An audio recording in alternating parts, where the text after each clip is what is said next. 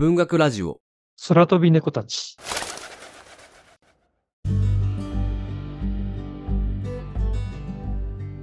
どうも皆さん、こんにちは。文学ラジオ、空飛び猫たちです。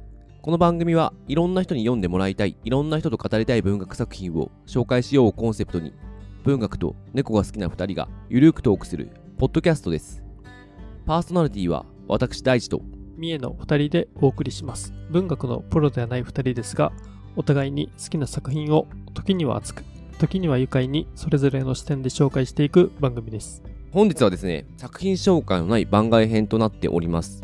で、あれ、この配信が6月の5日かな？予定通り行けば。あ、そうか、6月5日です5ね。日ですよね。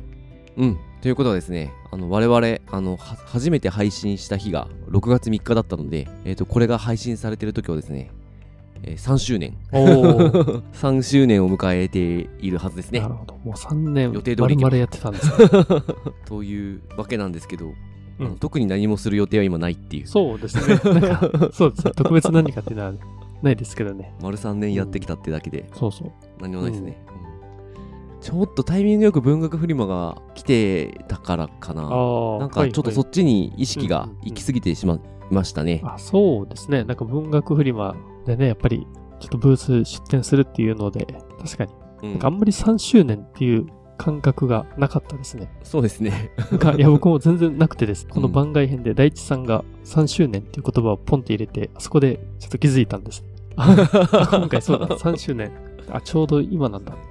ちょうど配信される時がいいタイミングかなと思ったんで一応やってみましたがまあ変わらず続けていくというだけで 特に何も今ないうん状態ですが、うんまあ、頑張っていきましょうん、まあそうですね。うそんな我々の3周年よりもですねえっと今日はですねえお話ししたいのは第9回日本翻訳大賞を振り返るというテーマとあと文学フリマ東京こちら、えっと収録で言うとですね先週ちょうど終わったばっかりでそのあたりの我々の、まあ、感想なんかもちょっと今日お伝えできたらなと思っておりますうん、うん。うんなんか文学フリマ東京は、うんね、なんかその出展してみて、まあ初めてだったんですけど、なんか思った以上に忙しかったですね。そうだね。冊子作りから当日当日の動きもね。おかげさまで冊子はですね本当に売れまして、あの多くの方に買っていただいて本当に感謝しております。これちょっとどうするかまたうん。後半で話すけど、ちょっと郵送販売検討したけどちょっとそれそれができるぐらい部数残ってないかなというのがちょっと現状ですね。うん、うん、うん。まあちょっとこの辺りはどうしようかな。まあ残部あるのであのどういう風にするかちょっとお話ししていきたいと思いますで一番私大きかったのはあれですね。やっぱリスナーの方と話せたっていうのが結構大きかったですね。ああね、本当に、うん。当日すごいラジオ聞いてますと言ってくれる方が本当にうん。もうたくさん来てくれて、ちょっとね。びっくりしましたね。びっくりしましたね。思ったよりも聞いてくれる人が多いんだなっていうまあ数字上出てはいるんだけど、数字しかないからなんか実感がなかったんだけど、あそっかすげえ聞いてくれる人いるみたいな。そうですね。作品をリクエストしたものですっていうので、ってくれたりして、ねうん、うん、あ、あの作品をリクエストしてくれた方。ちょっとだ嬉しかっったんだとねね。そうそう、うん。そういう、うん。うん。だからそういうちょっとその SNS とか、あの、お便りとかで、あの、そっちの方でちょっとつながりがあった人とリアルで会えたっていうのもなんか、うん。いや、嬉しかったですね。うん、であと文学フリマ東京が5月21だったかな？だったと思うんですけれども、まあ、この日でですねあのめでたく、えー総再生回数が20万回を突破いたしましたこれ前日にい突破してくれてたらもっと大騒ぎしていったんだけどなんか行かない 行かなそうだなってちょっとあったから。あでもまあ、うどどうなんですかね。まあ、もうほぼほぼ20万ということで。まあもううん。あの当日の朝の段階ではですねもう100切ってたはずなんでもう行くだろうなとは思っておりましたがうん。まあ無事無事というかなんだろうな。まあいずれ来る数字だったので、うん。まあ、ちょうどいい節目にあの突破できたなと思ってちょっと嬉しかったですね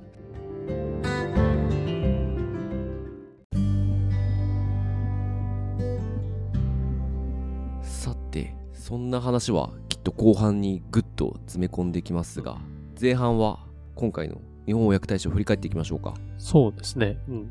うんまあ、今年も、あの、まあ、毎年恒例にはなってきたんですけど、うんうん10最終候補5作が発表された後、えー10勝予想ですね。うんちょっとまず、これを、えーしていて。で、今回も、あの、その最終候補5作を一応まあ全部読んで受賞できたらよかったんですけども、ちょっとこのスケジュール的にそれがうん。ちょっと難しいと。まあ、例年はゴールデンウィーク明けたら受賞作発表されていたんですけど、今回はちょっと4月の段階でもう対象が決ま、受賞作が決まってしまうというので、で、しかも最終5作の中にすごいもう分厚いドンキ本と呼ばれるものが2冊入っていて、ちょっとそれを短期間で読むのはちょっと無理ということで。ね、なんで、まあ、なんていうんですかね。まあこの受賞予想っていうのも、特に根拠とかあるわけじゃなくて、本当に、もうね、あの、まあ、僕らの感覚で、うんまあ、毎年、もうちょっとお遊びでやってるんですけども。で、今年はですね、ちょっとそこに、あの、浦野さんですね、あの、うん。東京小説読書会、あと、ノーベル文学賞見見守る会を主催されている、まあ、ちょっと浦野さんを交えて3人でましたっていうのが今年ですね。浦野さんとツイッタースペースで話しましたね。うんなんか結構あのツイッタースペースも聞いてくれる人も多かったっぽくて。そうなんですね。うん。なんかね、あ、あの、翻訳大賞を今回受賞しうんうんたチェベングールの工藤さんとか多分聞いてくれたっぽい感じの会話を当日うんしましたね。授賞式。うんちょっと嬉しかっうん。うん。たなあっていう。まあ向こうからしても嬉しいのかもしれないですけどね。なんかね。まあでも予想しましたね。うで、この予想がですね、いやーもう三重さんすごかったなって思うのが、うんまあ、まず三重さんが当てましたね。そうですね。僕は、チュベングルと弁髪のシャーロック・ホームズ、うん。まあ、2作受賞予想して、それが2作当たったという形ですけど、いまあ、これも本当に。あれはすごかったっす。うん いや、だからこれも本当に黄金中編奏曲とか読んでないですし、まあその時はチェベングールもうん読んでない状況だったんで、もう本当にね、うんうんうんもうもう勘とか、まあそうだよね。もう感覚で、もうフィーリングで、ただね、もう選んだだけなんで、もう運の、うんまあ、運任せですけど。で俺は、えっと、チェベングールと、えスモモの木の刑事で、はいはいはい。ちょっと予想という形で出させていただきましたけれども、うんうん、まあ、チェベングールはもう役者後書きが熱すぎたから、もうこれは取ってほしいっていうなんか 願望も入りつつフィーリングみたいな。もんですね。うん、うん。ですね。最初の印象で言うとリチャード・パワーズの,、はいはい。あの黄金虫変奏曲うん。うんの方があ黄金中か。黄金中変奏曲の方が、あのちょっとなんか気持ち的にはこう揺れていたんですけれどもでもなんかうん。チェベングールかなと思って、でもう一つはなんとなくね相撲の木の刑事な気がしていたんですよね、はいまあそんなところでしたが、まあ私は半分当てたというような形ですが三重さんは当てるとで浦野さんも、えっとチェベングールと黄金中変奏はい曲か、そうですね。を挙げていたのでまあ浦野さんも半分当てたと、そうですね。で、一応まあ、3人とも、全員がチェベングール入れてるっていう そうですね。チベングール来るだろうっていう。でもなんかその時確かに、あの、なんかその作品の翻訳の、なんかその背景っていうんですかね。やっぱチベングールがすごいもう幻の、ねもう伝説的なちょっと作品であるっていう、うんうんだんだんそういうのがちょっと調べると分かってきてですね。あうんこれはすごそうだって、やっぱり思ってきて、まあまあそういうのでやっぱりもう、なんていうかイン、インパクトみたいなものは、チベングールすごい感じましたね。この、やっぱり5作をちょっと調べていった時に。うんうんうんうんで我々ゴールデンウィークにあった、えー授賞式に2人で揃って行ってきました、授賞式やっぱ面白かったですね。あそうですよね。日本翻訳大賞運営してるのかの、まあ、翻訳者の、まあ、西崎健さんであったり、うん、うんあの、まあ、その、選考委員の方々なんですが、西崎健さんがね、もうバンド組んで、え最初に、あの、演奏して、ああうんそううんうん。うんそれ、そこからね、あの、始まってくるっていうので、あいきなり音楽からなんだっていうのに、結構面白かったです。うんあの辺のこだわりがいいですよね。そうですよね。なんかすごい、うん。ちょっと、しかもそのバンドもね、そう本格的に、うんうんうん。そうそう、やっぱ演奏されてたんで。音楽で言うとやっぱ朗読が良かったですね。かっこよかったですね。ああ、あのー音楽良かったですね。うん。受賞された2作をですね翻訳者の方々自身が朗読するっていうコーナーが、うん。まあ、結構最後の方にあの用意されてるんですけど、まあ、前回出た時も良かったなって思ったんですけど、うん。今回もやっぱりすごい良かった。チェベングールとかなんか朗読劇みたいになってたしね。そうですね。うん。チベングールは翻訳者の工藤さんと石井さんがそれぞれ、あの、朗読されていたんですが、二人とも結構その語り口が違っていて、それぞれにやっぱり、あの、個性があって、だからそこを、えその、お二人の聞いてるっていうのもなんかおも、すごい、なんか良かったですね。うん。ですね、うん、で船山さんの方もあの弁髪のシャーロック・ホームズで言うと結構いいシーンをチョイスしてうん。ね、読んでくれたからなんかちょっと胸も熱くなったし、う でもやっぱ音楽すごかったな。あ あのそうですよね。うん。その朗読の時も、あの BGM をね、なんか生演奏で、うんうんうんうん。あの、その、作品に合わせて、なんかね、その、作曲されていて、こだわりがすごいって思いましたね。うん、でやっぱりあの日本翻訳大賞をの授賞式に行くとですね、まあ、どういう理由で選ばれたとか、あのそのあたりのことを選考委員の方々がお話ししていただけるんですけれどもまあ散々我々も感じましたけれども今年はレベルが高いと言っておりまして、まあ、それ毎年高いんだけどもちろん、うん。もちろんすごく毎年高いんだけれども今年はもうその輪にかけてですね非常に高かったという話をされていてまあ我々もちょっと黄金中変奏曲は全部読み切ってないんですけど、レベルの高さはもう十分 あのね。感じていたのでこれはどうやって決めるんだろうってうん、ちょっとすごく気になっていきましたよねうん。そうですね。決選投票みたいの2回やったみたいでね。1回じゃ決まんなかったっていううんなんかそれはもう初めての出来事うんってね、確か言われてあなんかでもあ前あったんでしたっけ、うん、斎藤真理子さんが入る前に一回あったみたいなことをちょっと話されてたけど、うん。まあでも、まあでも、珍しい、すっと決まることもないんだろうけど、ううんん。ね、なんかその5作、なんかどれが選ばれてもおかしくないっていうことをね、言われてましうん、たし。うん、うん、うん。あと私、印象的だったのは、やっぱり翻訳と作家というのは、なんか不可分であるっていう、うん。なんうんか、分けて考えることができないああ、はいはい。っていう点は、すごく、やっぱりこんだけ、おそらく人よりも翻訳小説読んでると思うので、うん、あの、やっぱりこの、作者と翻訳者の相性って絶対あるよなって、うん、思うんで、うん。うん。うん。うん、やっぱりそれは感じましたよね。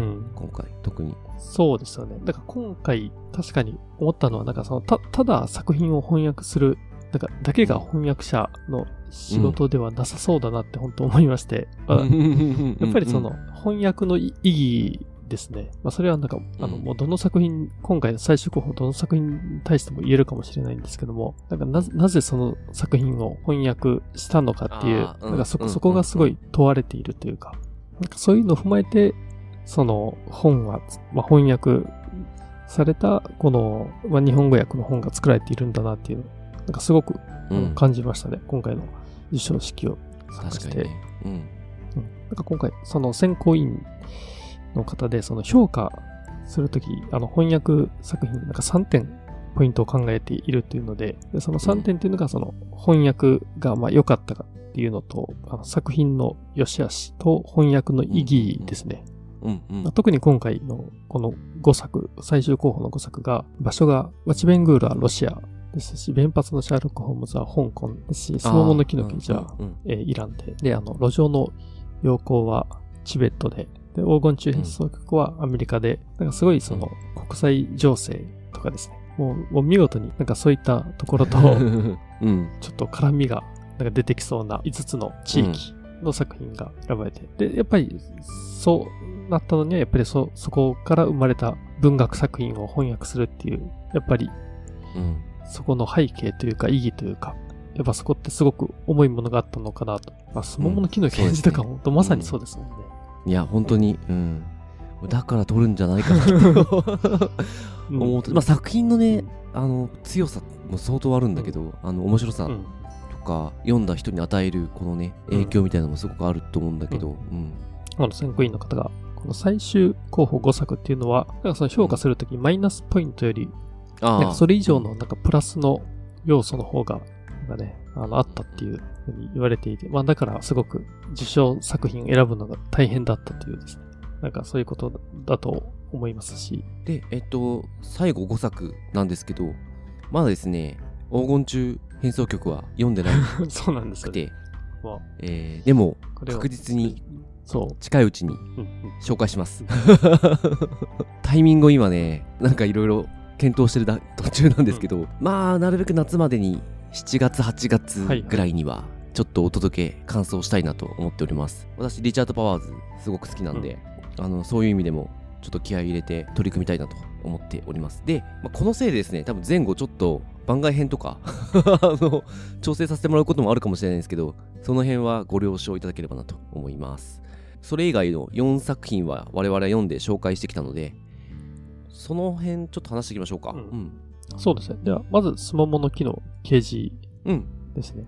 スモモの木の掲示なんですけれども、えこれはあの、食フェアザールさんという方で、イランからえー、と亡命された方が書いてる小説ですね。うんで特殊で、えー翻訳されてる方が明かされてないっていう、うんまああの堤由紀さんっていう方が翻訳されてるんですけどおそらく隠されたあえっ、と本名とかそこから素性がたどれるような名前ではないと思われます。うん。うん。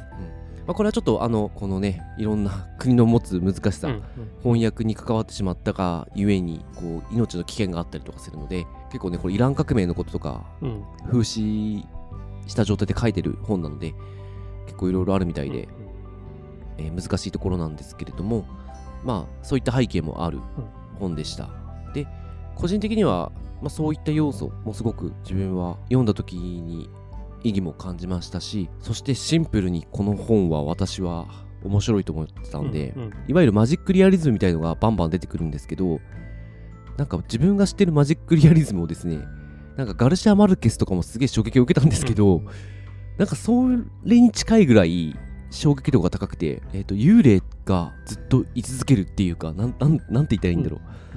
もう死んじゃってるのにうん。成長してってるしっていう、なんか不思議な話があって、うん。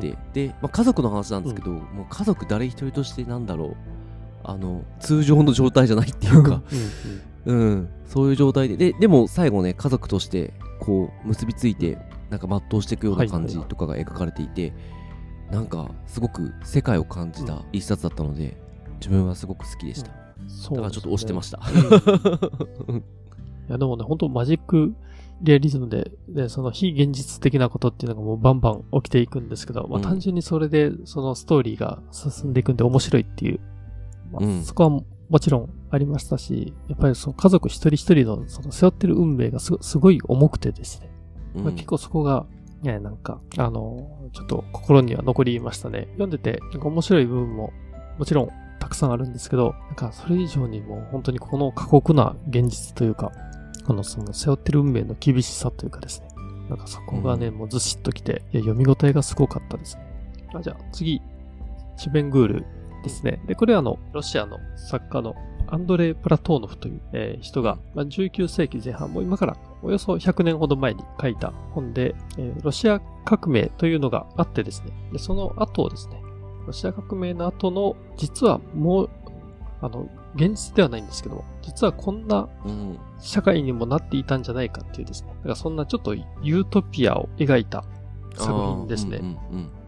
で、これがすごいドンキー本で、すごい分厚くて600ページほどあるんですけども、まあちょっとね、あの前回それを、まあなんとか読んで紹介できたという本で、まあでもすごい、あの面白い、やっぱりこの、なんか人物がちょっと意味不明な言動がいっぱいあるんですけども、まあ結構ね、笑える要素もあるし、なんかやたらね、その神妙になるっていうかですね、ちょっとその文学的な、このよ読ませるような、このストーリーというか、この描き方もあって、なんかもうよくわからないまますごい世界をもう見せてくれたっていう、なんかそんな印象がありましたね。うんうん。いや、これね、あれなんですよね。なんか、自分がも前情報的に、なんていうのかな、やばそう、難しそう、長いっていううん、うん。イメージだったんですけど、読み出すとめっちゃ面白くて。そんなに重くなかったってあ、いうのがなんか。ただページ数やべえ。っていうだけで、で、あと登場人物が結構はちゃめちゃっていう、だけで非常に面白い。うんまあでもこれ翻訳の力もあるのかもしれないですけどね。ねね読めるように、うん、してくれた本で、うん。なかなかこの勢いのあるうん本でしたね。まあこれもうん。長いけれど、やっぱラストすごく良くて、うん。うん、ちょっと悲しみかな。うん。なんかやっぱすごい小説でしたね。そうですね。うん。これちなみにやっぱ読みやすくて、あの、特に人物のセリフとかを、あの、うん。ジャンプの、あの、漫漫画のジャンプのキャラうんのセリフとかを結構参考にしていてですね、なんかやたら勢いがあったりですね、結構なんか、もうこれはもうブチ切れてるんじゃないかとかですね、なんかそんな、あの、わかり、わかりやすいセリフが結構出てきて、まあ、かと思えば字の文はやっぱり、この、プラトーノフっていう人の、すごく、あの、詩的な文章とかをうん訳されていて、なんかこのあこのセセリフと字の文のこのうんギャップは、なんかめっちゃ面白かったですね。面白かったよね。うんまあ、字字の文とかすごい良かったですし、セリフはすごく面白いしっていう。うんちょっと俺はプロレタリアの力がちょっと忘れられなくて のあ、そうか、ゼルダでちょっと今使ってるんです。ああそうです今あのゼルダの伝説、ティアーズ・オブ・キングダムというゲームが絶賛5月に発売されたので、まあ私はちょいちょい、あの、まだ全然進んでないんですけど、やってるんですけど、馬を捕まえることができるんで、うんうん捕まえた馬の名前は、プロレタリアの力という名前をつけて、今一緒に冒険してますね。いいです。うんじゃあちょっと弁髪のシャーロック・ホームズいきますか。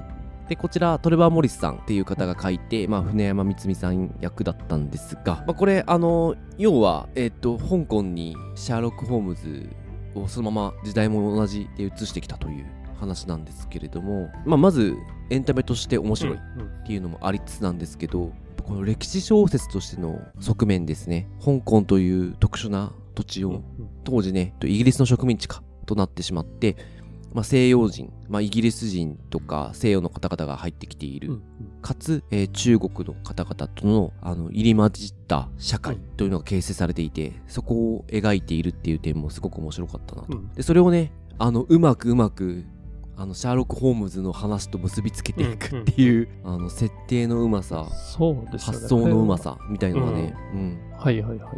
すごかったですよね。うん。僕もこれ、授賞式の時に、確かに西崎健さんが言われていたと思うんですけど、これ、うんパスティッシュ作品を書く上で大事なのは個性だっていうのを言われていてですね。うんやっぱただ真似したり、なんか上書きしているだけでは二番煎じにどうしてもなってしまったり、うんうんうんちょっとその個性のないあの作品になってしまったりしがちかなと思思うんですね。ただ今回のこのトレバー・モリスさんは、シャーロック・ホームズのパスティッシュという形ですけど、すごいやっぱりそのうん。著者の個性がもうき際立ってるなと思っていて、このトレバー・モリスさんのやっぱりこの教養の部分であったりとか、なんでか、面白いこの想像力というか、ねあとそれでもう本当は、まあ、あとユーモアもめめちゃめちゃ持ってる人だと思いますし、もうとにかくこの作品の中でもめめちゃくちゃ遊んで書いてるなと思いますし、そのあたりが僕すごいこの個性っていうのをね、授賞式の時に聞いて、あ、確かにそういったところきあのがああって、なんかそういうのに僕はすごい惹かれたなっていうのを感じましたし、うん。うんまあ、そういう意味ではこの作者がすごくやっぱりこのパスティッシュという形で自分の個性っていうのをもうめちゃめちゃ多分出していて、でそれをあの役者の、ね、まあ、むつみさんも、まあ、一緒にもうノリノリで訳してるなっていうのをね、すごく読んでて感じれる。うんもうそのくらいすごいたの楽しい作品で、僕はもう個人的にはもうすごい、もう大好きになったこの作品ですね。よかったですよね。うんもう、みえさん一押しのね、作品ですからね今年読んだ中でもそうそう。いや、このエンタメ作品の中でも相当なもう名作だと、思いまいいしたね。ですね。ううんん。で、最後は、路上の横ですね。えーチベット、ラシャムザさんが書いた、うん星泉さん役の、えー路上の横ですが、まあ、これ、私はですね、まあ、これ去年取り上げさせていただきましたけども、ラジオで。もうその時、あの、まず、表紙かな見て、これはちょっと行きたいと思った記憶があって、あーそれでちょっと提案したんだと思うんですけど、確か。うん。うん。でうん。うん。あの読んでみると本当にチベットっていううん。現代チベットというものが描かれていてでおそらくまあ過渡期にもあるんだと思うんですけどいわゆる我々の我々って言っていいかな？なんか日本的な感覚、うん。日本的な現代的な感覚もすごいあるしでも羊飼いみたいな、この昔の感覚っていうのも多分あって、すごく今チベットっていう土地はこうなってるんだなっていうのが見えてくる作品で、うん。個人的にはめちゃめちゃ好きだったし、うん。最初の2作もうんすごくいいんですけど「路上の陽光」とその次なんだっけな、まあ、続編みたいなのが入ってるんですけど、その他の「えー40男二十歳の恋」とかはい「遥かなる桜島か」とかですね。読む読んでるとなんか浸ることができる作品が結構多くて、でもそそれなのに結構短いっていうね、なんかすごくいいあの作品が多かったなと、うんうん。うん。短編集なんですけど、うん。うん。思っていて。チベットだからといってなんか特になんだろう日本からするととっつきにくいみたいなのもなかったし多くの人に読まれてもらいたい作品だなと思いましたね。うん。なんか、そうですよね。今のどチベットの現代社会の中のうん。人間模様とかですね、社会生活とか。うん。で結構日本の今の人でも共感できるところが多いと思っていて、そそういう意味ではすごい読みやすい作品集かなと思ってますね。うん。ね。で、まあ、ね、その路上の横とか、その四十男の話とかそうですし、であともう一つがやっぱりこの、まあ、現代なんですけど、すごくその僕家的なその羊飼いの少年の話とか、なんかそういうのも中にはあってですね。でそれは逆に現代とは思えないというかですね、もう本当にその、現代ですけど、なんか本当にちょっと昔の話を読んでるかのような、うん。でもそういう、まあ、まあ、古き良きと言っていいかわかんないですけど、まあ、それ、もうすごい、あの、で、それ、そういう作品がいくつかあって、それがすごく神話的にあの読めて、なんか僕は、なんかそ、そっちもすごく好きでしたし、なんかすごいうん。いい短編集でしたね。なんか一個一個も良かったんですけど。も、本当ですよね。確かにこの短編集として組み合わさった時の、非常に、うん、多くの人にお勧めできる一冊だなと思いましたね。うん。うんで、あと、あれですね、あの、今回、まあ、チベングールの、えー工藤さん、石井さんと、弁髪のシャーロック・ホームズの、えーふ船山さんには、うん我々サインをもらったんですけど、はいはい。私、なんとなく星泉さんいるんじゃないかなと思って、うん。路上の横、あの、授賞式の時持っていたら、い。らっしゃって、いらっしゃったっていうか、すごい偶然だけど、後ろに座ったんだよね、俺のね。そうなんですよね。あれ？と思って、そう。あれ？後ろの席だった。星泉さんかな？みたいな。あれ？と思って、でまあちょっと私も違うところでお会いしたことがあったのでちょっと覚えてくれていて、うんうん。そしたらあのちょっとずうずうしいんですがあのサインいただけませんか？って言ったら快く、うんうん。サインしていただいて路上の横にあの非常に嬉しかったですね。そんなこともありつつ、えー、と受賞インタビューなんかがあったんですが、まあもう端的に受賞インタビュー聞いて思ったのはやっぱこの作品他の3作品も絶対そうなんですけど、あのやっぱり翻訳者の言葉を直接聞くとすごい熱意というかこの翻訳したいっていう気持ちが強い、うん。これを日本に届けたいっていう気持ちが強い方々がやっぱり翻訳されていてやっぱそこに一番私は感動しましたね、授賞式の時。ああ、そうですよね。いや、それは思いましたね。だからどうして翻訳しようと思ったとか、ねうん。なんか、その、まあ、だからど、どのように翻訳しているかっていうのも大事だと思うんですけども、まあ、うん。なぜ翻訳しようと思ったのかとか、なんかそこのところにすごいやっぱり、こう、あの、熱はすごく感じましたね。なんかこれがいわゆる仕事として降ってきたものじゃなくて、自分で取りに行ってる仕事っていう感じがするもんね、うん。そうですもんね。うん。まあ、工藤さん石井さんに関しては、まあ、飲みの席でうん。やろうって決めて それをなんとか実現させたっていうところもあると思うけどまあそこに対する熱意とモチベーションみたいなのはすごく話を聞いても感じたし、えっと、船山さんはうん。自分じゃなくてもいいと思ってたんだよね、これね。自分が翻訳しなくても、うん。うん。誰かが翻訳してこの素晴らしい作品を日本語で届けてくれたらとうん。うん。思っていたけれども、もうあのやり取りしてるあのもうトレバー・モリスさんからもう指名が入ってね、うん。うん。っていう話とかちょっと感動的だしさ。すごい良かったよね、うん。いやうん。本当にこの、こう船間睦美さんのインタビュー聞いて驚いたのが、今回のうん。日本語訳、翻訳を、あの結構トレバー・モリスさんと二人三脚で、もうすごいもう連絡を密に取り合って、あの翻訳を手掛けたっていうのを聞いて、あ、そういう風にしてたんだっていうのを聞いて驚きました。やっぱりこういう翻訳の作業っていうのは翻訳家の人が頑張って、ある程度一人で、あの、まあ、もちろんすごく、上山さんが一人で担っていた部分も大きいと思うんですけども、作者の人と二人三脚で進めていくっていう、そういうパターンもあるんだっていうですね。ね。ね。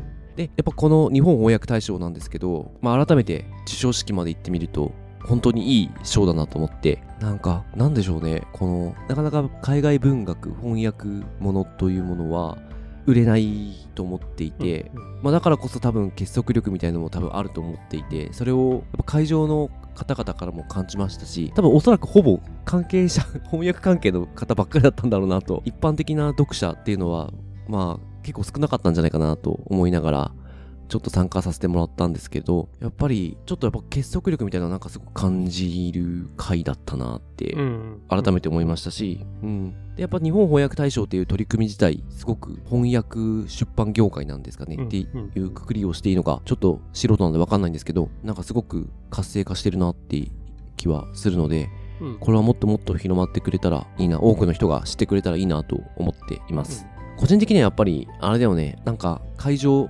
もっと大きくして、うんもっといろんな人が来る来れるはいはいはい。ね会場だったらうんいいなと思いましたねそうですね。あの、やっぱりこの翻訳小説、しかも、どっちかというと、その、えっと、まあ、純文学、まあ、エンタメ作品ではない方の、まあ、文学作う品んがメインの章なんで、まあ、そこに、なんていうんですかね。なんか自分から、えっと、まあ、これ読者推薦ができるんですけど、読者推薦したり、この賞を追いかけてる人って、まあ、結構な海外文学好きな人かなと思っていてですね。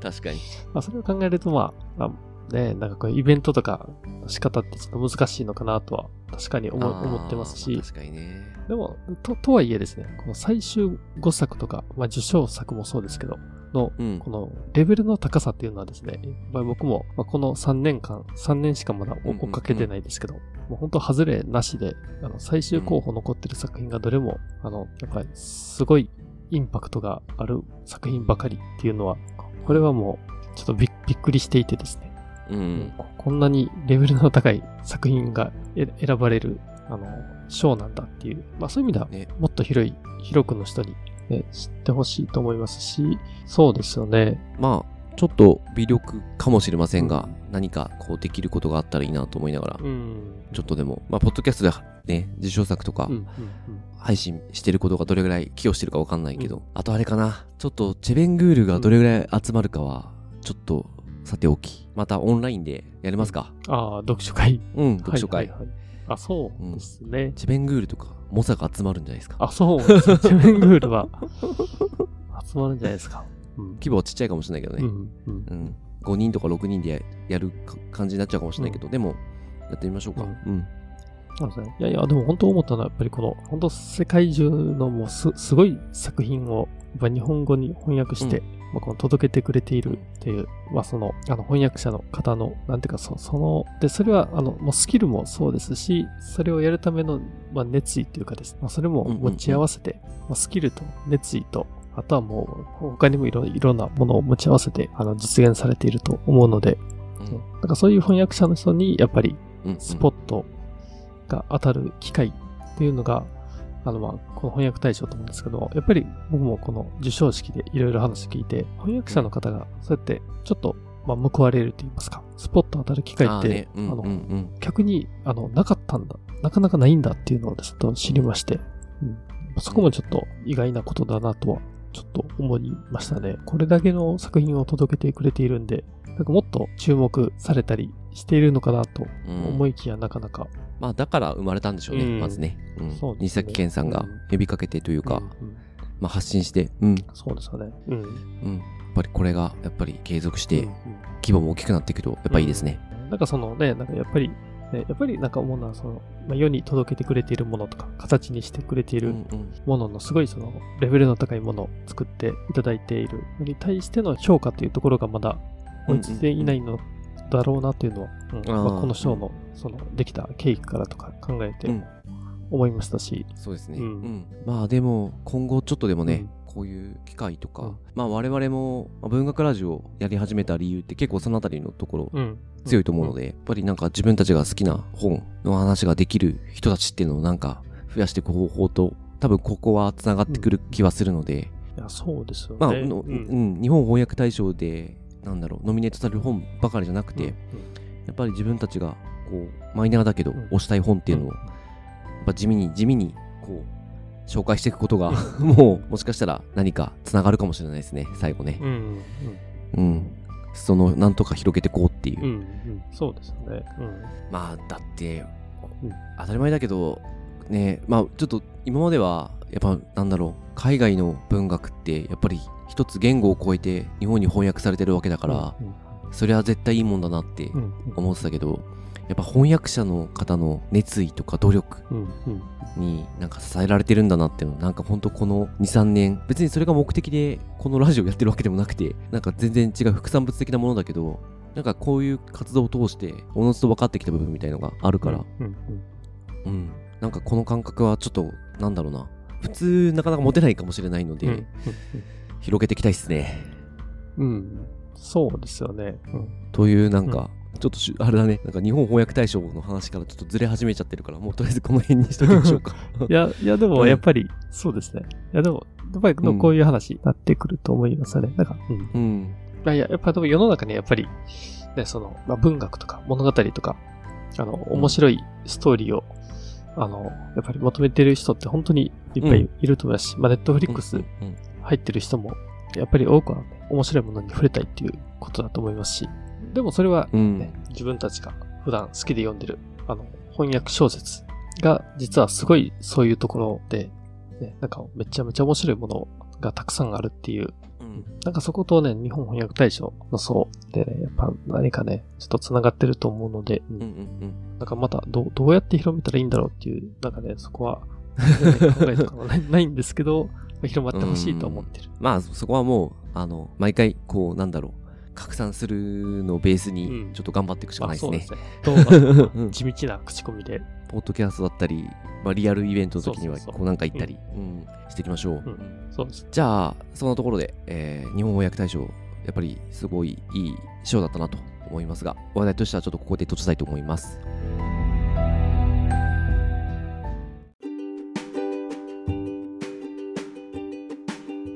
で次にですね文学フリマ東京を振り返っていきましょう。で今回初出展させていただきました。で今回出展した目的は完全に我々の認知度を上げたいという ところですね。まあ面としては結構重要な場所だなと思ったので、まあ今回初出展させていただきました。その目的から考えると結構達成できた感はあるよね。そうですね。うん僕の肌感覚では150人から200人ぐらいは知ってくれたんじゃないかなってなるほ。どなるほど。だから、ブースにちょっと寄ってくれた人にうんしおり渡したり確かに。したの。うん。頑張ったもんね。うん多分ね、しおり150枚ぐらいは配ったんじゃないかなとまあ思うので。確かに確かに。うんうんうんうん。チラシも結構配ったしね。冊子も、まあ、現地で60売れて郵送販売。あの、ちょっとこれはワインエッセイと、俺が、えっと、参加したワインエッセイと合わせ売りみたいなのだのみだったんだけど、えっと、10売れたんで、70冊は売れているんですよ。思ったより売れましたし、うん。その、ちょっと、これから実は、ちょっとアナリティクスも含めて、私はちょっと細かくこの21日前後のことうんちょっとね、あの、ポッドキャストの、まあちょっと今週忙しかったプラス、ポッドキャストの集計って、なんか知らないけど結構ずれるんで、あの、はいはいはいはい。えっと、ふ2日3日して、うん、その前の日のやつ見ると、あれなんか増えてるみたいなのがあるんで、ちょっとああの集計が遅れるんだろうね、きっと。まあ、そのあたりもあるんで、ようやく1週間経ったんで、まあ、そろそろちょっとちゃんと、えーフォロワー数がどう増えてるのか、再生数が増えてるのか、ちょっと見ていきたいなと思ってます。でうん、俺の肌感覚で言うと、再生回数が増えてるんだけど、フォロワー数が増えてないようなうん。気がするんで、おそらく聞いたけど、あーはいはい。フォロー、お気に入り登録してくれないんじゃないかなとはい。思っているので、あの、これを聞いてる人がですね、まず、ポッドキャストの Spotify とか Amazon プライムとか、なんだっけ、あ、Amazon Music か、Amazon Music とか、Apple Podcast などのですね、お気に入り登録があるんで、そうすると、毎回エピソードが更新された時に通知がいきますので、あの、あ、通知じゃないか。まあ自分のお気に入りとか、マイライブラリーとかに表示されますので、ぜひぜひうん登録していただけると嬉しいです。という宣伝もちょっとしときますか。そうですね。うん。いうん。まあ、多分ちょっとそれはある気はする。やでも今回出展してちょっと面白いと思ったのが、あの、うん。まあ、僕たちのブースの、ま、周りも結構翻訳あ、そうだね。うん。本とかを出されているうん。方の、まあ、ブースと、なんていうのかな、結構固まってたんで、だからそういう翻訳小説に興味のある人が結構あの前を通ってくれたりして、やっぱりそのラジオ知らなかったけど、あの冊子が海外文学ブックガイドという名前だったんで、その冊子で興味を持ってくれたりしたっていうね、人がいて、だからそういうのはね、やっぱちょっと出展して、うんその宣伝効果じゃない、まあ、宣伝効果になったところかなとね、思いましたし。いや、もう十二分にあったと思うんで、う ん目的は達成できたかなと思いますね。うん。うん。で、えっ、と、さ、売ったのが、えー冊子とブックカバーとステッカー。うん。で、まあ、無料でしおりを配布していたんですけれども、結構ね、ブックカバーがいい感じにできましたね。あ、そうですね。鮮やかうん、に思った。よりも、うん、なんかしっかりしたものになってたから、ちょっと、もうほんと紙のブックカバーを作ったんで、ううん。なんかペラッペラな感じの やつが出てくるかなと思ったら、あ、しっかり 厚みもある。はい。ま意外と、あ、あの、そういうのしっ、かりしたか紙うん。でしたね。うん。なんかちょっと濡れても大丈夫そうだよね。そうそう。なんかね、ね。表面がちょっとつるっとしているやつ、うん。で一応なんか、その折れ線がついてるんで、なんかその文庫サイズなんですけど、あの意外と、ねなんかそのブックカバーをなんか綺麗にセセットでしやすかったりするんで、うんうんなんか使い勝手もいいのかなと思いますね。なんかこれはちょっと、うん、あの、引き続き、ちょっとまた打っていきたいなと思ってうんおります。でやっぱだ、えっ、と、今回出展してみて、まあ思ったのは、まあ冒頭も話させていただきましたけど、いや、思ったより聞いてくれてる人いるなっていう。うん。うんいや、数字上では本当分かってたんだけど、なんか実際にお会いして聞いてますって言われると、あ、本当にいたんだ、みたいな気持ちにうんなるし、なんか今までで一番、あ、聞いてくれてる人本当にいるんだっていうのを実感した一日でしたね。うんうんそうですね。いや、僕も、まあ、あの、出展した目的は、まあ、認知広めていくためなんですけど、でやっぱり大きな目的、もう一つは、あの、ラジオを聞いて、まあ知ってくれている方と、そういうちょっとね、喋ったりできる場でもあるんで、うんだからそういうのができたのすごい楽しかったですね。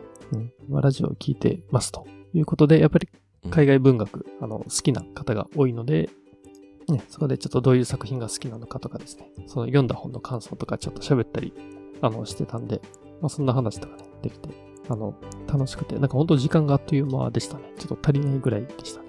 そうでしたね。12時から5時、17時だから17 5時間か。ね。5時間売り続けたわけだけど、そう。我々が回る時間もなかったし。そう。だ自分たちがね、他のブースに行く時間がちょっとあんまり取れなかったんで、うん。そこはねあ、これ 2days は辛いのかな？ですかね。まあでも、まあ、うんもしくはね、ちょっと。出店する側も辛いかうん。まあ、朝 朝から開催とかも、やっぱ、いろいろ大変なのかな。いや、実際今回行ってみて思ったけど、やっぱ12時ぐらいじゃないと、あ準備ねあ、あ、そう。9時から入ってやるとか結構しんどいよね。うん朝からだとしたらね。まあ、もうちょっと18時ぐらいまで伸ばしてもらうのかとか、それぐらいなのかな。まあ会場の関係もあるんだろうけどね。ちょっとその辺はよくわかんないけど。うん。まあ時間は足んなかったっすね。そうですね。まあ結構ね、もうバタバタしてたらあっという間にね、もう時間過ぎていったんで。うん全体で、えっと、文学フリマで初めて1万人を超えたんだっけ？来場あ、そうなんですね。うん者数っはいはい。うんうん。てあったと思うんですけど、いや、なんか、まあ、第2会場に我々いたんですけど、第1会場行ったら人やばかったじゃないですか。はいはいはいいや、なんか、ほんとすごい人気のあるイベントなんだなって改めて思いましたね。そうですね。なんかあんなに人集まるってすごいですよね。この文学っていう名前がついてるものに。うんうんうんそれ感じましたね。やっぱり、あの、盛り上がるイベントだなと思ったので、うんまたちょっとこれはそうですね。乗っていきたいなと思ってますね。うんそうですね。うん。あとは、あれですね。この、ちょっと知ってるうん方、その名前を存じ上げている方が、このブースに来て冊子を買ってくれたりとかですね。はいはいはいはい。ちょっと、このとても名前言えませんけども、ちょっとそ、いや、本当恐れ多いと思いながらね、ちょっとうん販売したりっていうのもね、なんかありましたね。そうですね。あの、本当にお買い上げいただいて ありがとうございますというところと、うん。うん。あ、この人が来たっていうのはちょっと嬉しい感じでしたね。うん。うん。いやそうですよね。うんまあ、なので、えっ、とまあ本当今回出てみてよかったし、えー冊子も作ってみて、もう急ピッチでしたけど、うん。うん。あの、よかったなと思ってるので、うんうんまあ11月もあの出店申し込みさせていただきました。えっ、と、その時はですね、ちょっと冊子どうするかとかまた検討しつつ、まあ、今回の冊子を単純に増刷するってことは、まあ、ちょっと実は誤色とかもあるので入稿し直さなきゃいけないのはもう確定してるので、えっと今の冊子のものはちょっと出ないと思うんですけれどもまたちょっとどういうものにするかまあ相談した上でやうんっていきたいと思います、そうですね。意外と11月でね、冊子をまたちょっと妊娠するなら、なんか動き出さないといけなかったりするんで、そうですね。だからちょっとその辺のレベルはちょっと考えなきゃなと思ってますね、うん。うんただでもおそらく今回吸ったのが120冊かな？なんですけど、まあ、売れては100、うん。のが70冊ぐらいで、まあ、これからうん。ちょっといろんな書店さんとか。置いてもらおうかなと思っているんですけど、お店とかね、うんうんうん置いてもらおうと思ってるんですけど、なのでおそらくこの今お持ちの方は結構プレミアム感が もしかしたらそうですね。出るかもしれないので、はいはいあの大切にしていただけると嬉しいですね。うんうんうんそうですね。なんかまんま増刷することないんで、うん。絶対。うんうんうんうん。そうですね。いやーでも文学フリマ、なんかいろんな人に会えたから本当楽しかったね。そうですよね。うん。確かに確かに。結構ね、あの、個人的に知ってる人があのブース出店していたりして、なんかそういう、ちょっとその再開の機会とかにもね、なってるんで、文学フリマが。うん。定期的にやっぱり、この出るっていうのは、まあまあ、やっぱりね、うん、いいと思いますね。なんか、なんかだんだんそう、文学フリマを通じて、知り合いがちょっと増えていきそうな、ああね、うん、そんな感じもあるよね。そういうん。場にもなりそうかなって思いますし、11月もちょっと気合い入れてやうん。っていきましょう。うん。そうですね。じゃあ今日はちょっとこんなところですかね。うん。じゃあ次回予告して終わりたいと思います。次回はですね、ジョゼ・エドワルド・アグアルーザの過去を売る男をご紹介します。えー以前、えー忘却についての一般論という作品を紹介させていただいた作者と、翻訳者のタックの、えー新刊ですね、えーぜひお楽しみに。番組の最後になりますが、えーメルマガ会員を募集しております。えーこちら詳しいことは、えー概要欄、えーご確認ください。で番組の感想やリクエスト、またこのラジオを聞いて紹介された本を読みました、読み返しましたのございましたら、ハッシュタグ空飛び猫たちをつけて教えていただけると大変嬉しいです。Twitter やインスタの DM や投稿などでお待ちしております。お便りもですね、フォーム、番組情報欄載せておりますので、え何か些細なことあれば何でもいいので、えお送りください。えご相談、感想お待ちしております。積極的にこの番組拡散共有していただけると助かります。また、え番組の、え Spotify、Apple Podcast、Amazon Music などのフォロー、お気に入り登録、えーお待ちしております。ではまた来週。ありがとうございました。